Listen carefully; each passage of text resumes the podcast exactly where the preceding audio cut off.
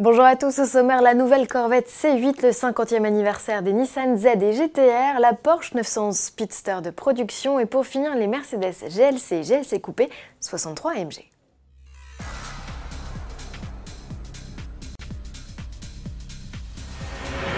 Nouvelle révélation chez Corvette, la lignée des sportives américaines va connaître une révolution avec l'arrivée d'une huitième génération à moteur central arrière. Aucune indication sur la mécanique, mais des rumeurs parlent toujours d'un V8 Silide 2. Il pourrait développer plus de 500 chevaux dans sa version standard, à confirmer. C'est à New York que la C8 s'est offert son premier bain de foule, et plutôt que de s'exposer au salon de l'automobile local qui vient d'ouvrir ses portes à la presse, le bolide a paradé dans les rues de la ville, affichant ouvertement sur sa carrosserie encore camouflée sa date officielle de présentation, le 18 juillet prochain. Ce tour inaugural a été effectué avec une passagère de choix, Marie Barra, la présidente de General Motors. Un concessionnaire américain, le plus important distributeur de Corvettes dans le monde, propose lui déjà de pré-réserver son bolide contre 1000 dollars d'acompte. Autre sportive, autre saga, celle des Nissan Z. Cette lettre choisie parce qu'il s'agit de la dernière de l'alphabet et donc la plus ultime caractérise les modèles vitaminés du constructeur japonais depuis 1969. C'est l'année de naissance de la Lady Z, plus connue chez nous sous le nom de 240Z.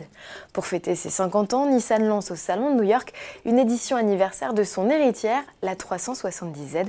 Pour l'occasion, coupé s'habille de rouge et de blanc, les couleurs de la 240Z de course engagée par l'écurie BRE aux États-Unis et titrée à maintes reprises. À noter qu'une alternative gris clair et noir est également proposée. Autre anniversaire, et pas des moindres, le demi-siècle de la Skyline GTR. La sportive japonaise a elle aussi été lancée en 1969. Pour marquer le coup, sa descendante, la GTR, s'offre une série spéciale reconnaissable à sa teinte bleue. C'est un clin d'œil à un coloris proposé sur le modèle originel et aujourd'hui disparu. En plus de sa livrée, Nissan a revu ses turbos, sa boîte de vitesse et ses suspensions pour plus d'efficacité.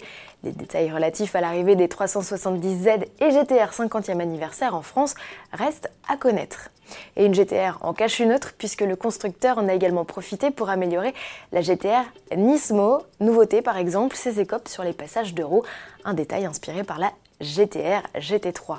Nissan a également remplacé certaines pièces en métal par du carbone. Au final, la sportive perd 30 kg. Si la GTR Nismo conserve son V6 3 litres 8 de 600 chevaux, ces nouveaux turbos améliorent de 20% la réponse à l'accélération. La boîte a également été optimisée et les suspensions recalibrées.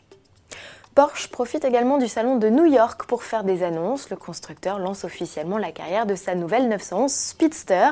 Élaborée sur la génération 991 et non 992, on l'avait découverte à plusieurs reprises en 2018 sous la forme de concept et notamment au Mondial de Paris. La version de série évolue peu, on la repère à des détails comme ses rétros de forme plus ordinaire. Quant à la mécanique, le 6 cylindres à plat atmosphérique affiche une puissance de 510 chevaux, soit 10 de plus qu'une GT3 avec qui elle partage son châssis. Limité à 1948 exemplaires en référence à l'année d'immatriculation de la première Porsche de route, la commercialisation de la 900 Speedster doit débuter courant mai. On se quitte encore avec un SUV, deux même, il s'agit des GLC et GLC coupés restylés début mars. Mercedes leur offre une motorisation survitaminée signée AMG. Le V8 4 litres 8 turbo affiche toujours 476 chevaux ou 510 dans la version S, la plus puissante.